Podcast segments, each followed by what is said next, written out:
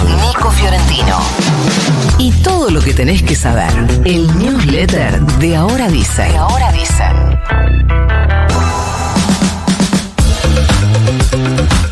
El gobierno decidió cerrar el INADI, o algo así.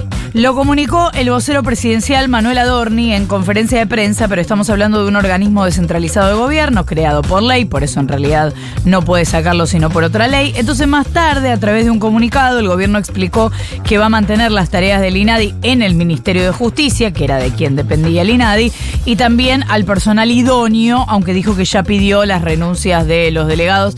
En un rato hablamos un poco más de este asunto. Estuve hablando con la gente del Ministerio de Justicia. Vamos a tratar de meternos un poquito más a fondo en lo que significa este anuncio. Con críticas al gobierno, la Confederación de Trabajadores de la Educación, CETERA, anunció que hará un paro nacional docente de 24 horas, así que peligra el inicio de clases pautado para este lunes 26 de febrero. El gremio dijo que queda a la espera de fijar el salario mínimo docente en la convocatoria oficial del próximo martes, pero que se ha dilatado intencionalmente la convocatoria a la reunión sabiendo cuándo se iniciaba el ciclo lectivo. Además, lo que les reclaman los trabajadores es sobre todo el recorte en educación a este gobierno. En conferencia de prensa el sindicato informó que se votó de manera unánime que haya paro y movilizaciones en todas las provincias.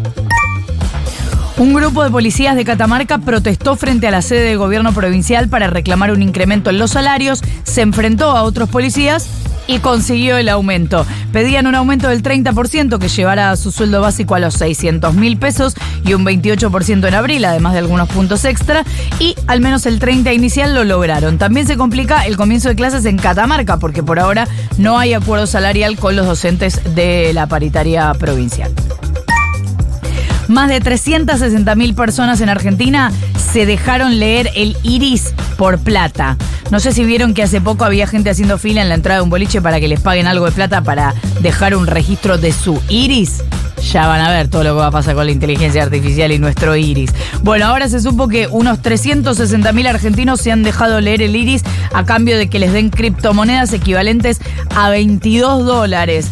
Es una campaña de WorldCoin, una billetera de criptoactivos que en nombre de la universalización financiera busca registrar clientes así como usuarios únicos y dice, dice que después va a borrar los datos biométricos. Ah. El presidente Javier Milei se mostró satisfecho ayer después del paso por la Argentina del FMI, representado en su número 2, Guita Gopinat, dijo que la funcionaria del fondo se fue sorprendida por el nivel de ortodoxia del propio presidente Javier Milei. Él dice que ella se fue sorprendida por él. Ayer le dio una entrevista a Johnny Viale en TN después de primero cumplirle a Majul, el que le había dado dos notas en tres, con tres días de diferencia. Ahí criticó en el programa de Johnny Viale la fórmula jubilatoria actual, pero dijo que igualmente para los jubilados tampoco hay plata, así que lo lamentamos. También dijo que un 15% de inflación en febrero sería un numerazo. Pronosticó que la inflación va a seguir eh, bajando. Dijo queremos llegar a mitad de año con un dígito. Esto es básicamente lo mismo que había dicho eh, Luis Toto Caputo en La Nación Más, el canal que más le gusta en realidad a Javier Milei, dijo que antes de la dolarización su idea es avanzar en un sistema de competencia de monedas, primariamente manteniendo el peso, lo que eh, dice es una estrategia que debería ir acompañada con una ley para definir al señoriaje como un delito penal. ¿Qué ¿sabes? El señoreaje, bueno, según mi ley, es que el Banco Central, eh, si financia al Banco Central, al fisco en algún momento, con algún mecanismo directo o indirecto, eh, tengan que ir presos el presidente del Banco Central, el directorio del Banco Central, el presidente de la Nación y cualquier legislador que vote un presupuesto que emita dinero. Bueno.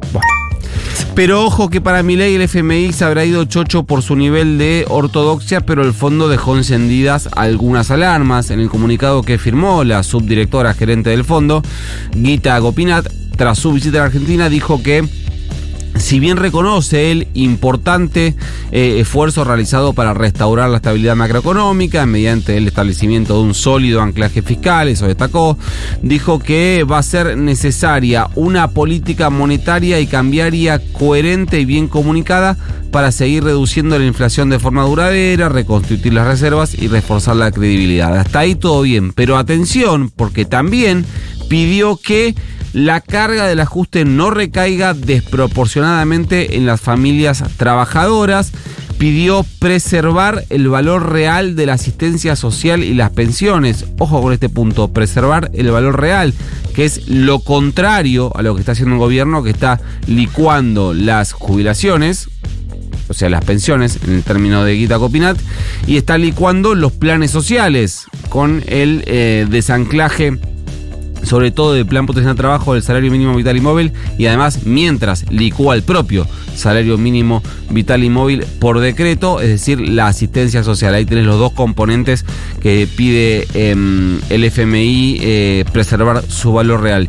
Y atención, porque también dijo que el gobierno tiene que trabajar de forma pragmática para conseguir apoyo social y político. Básicamente que deje de cascotearse con todos y junte mayorías en el Congreso porque si no va a ser imposible gobernar. Hablando de imposible gobernar, el Poder Judicial de Chubut frenó ayer la eliminación del Fondo Compensador del Interior, con el que se subsidiaba al transporte público. La decisión la tomó el juez federal de Rawson, se llama Hugo Sastre, al dictar una medida cautelar tras un amparo presentado por el propio gobierno de Chubut. Dice en su fallo el juez, la decisión del gobierno ha sido inconveniente e intempestiva provocando desequilibrio de las cuentas provinciales, una crisis empresarial en el sector afectado y el perjuicio a los usuarios del sistema de transporte público de pasajeros. La medida por ahora solo afecta a la provincia de Chubut, a quien el gobierno debería de transferirle todos los fondos correspondientes por este subsidio.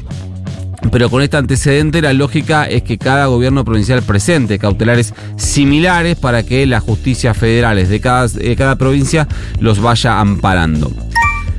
La última fue un escándalo la puesta en funcionamiento de la Comisión Bicameral de Trámite Legislativo, el cuerpo parlamentario que tiene que dictaminar por la validez o el rechazo a los DNU que firma el presidente. Esto, lógicamente, es un dictamen previo a ser discutidos en el recinto. ¿no? Ya venía siendo un escándalo por las denuncias de peronismo de que les chorearon dos bancas, una en diputados y otra en el Senado, y por la negativa de Victoria Villarroel de convocar a una sesión especial que había pedido Unión por la Patria, pese a que cumplía este pedido con todos los plazos y trámites reglamentarios. Pero ayer volvió a consolidarse un pacto interno entre el oficialismo y sus socios del PRO, la UCR y algunos bloques provinciales o sea, para que, para que se entienda, la comisión tiene 16 miembros, de esos 16, el espacio que más tiene es el peronismo, que tiene 6, es decir, 6 sobre 16. Bueno, cuando empezaron a elegir autoridades, resulta que iba, iba a ser el presidente, uno de la Libertad Avanza, el vicepresidente, el ultramaquista evaciador de medios, Arnal Lombardi, y el secretario iba a ser un senador de la UCR. Es decir, iba a ser la Libertad Avanza, el PRO y la UCR, aunque la mayoría tenía el peronismo, Nicolás Mazot no Cristina Kirchner. Nicolás Mazot tuvo que intervenir y decir, che muchachos, reconozcamos la proporcionalidad, al menos en la integración, por lo que em, eh, por ahora solo quedó electo el presidente, que va a ser un senador de apellido eh, Pagoto, cuestionado, cuestionado por organismos de derechos humanos por su eh, rol de abogado defensor de em, torturadores en la provincia de La Rioja, torturadores durante la última dictadura cívico-militar. Eh, en un ratito ampliamos esto. ¿Mandamos el liulete? Mande nomás. Y se va. You've got mail.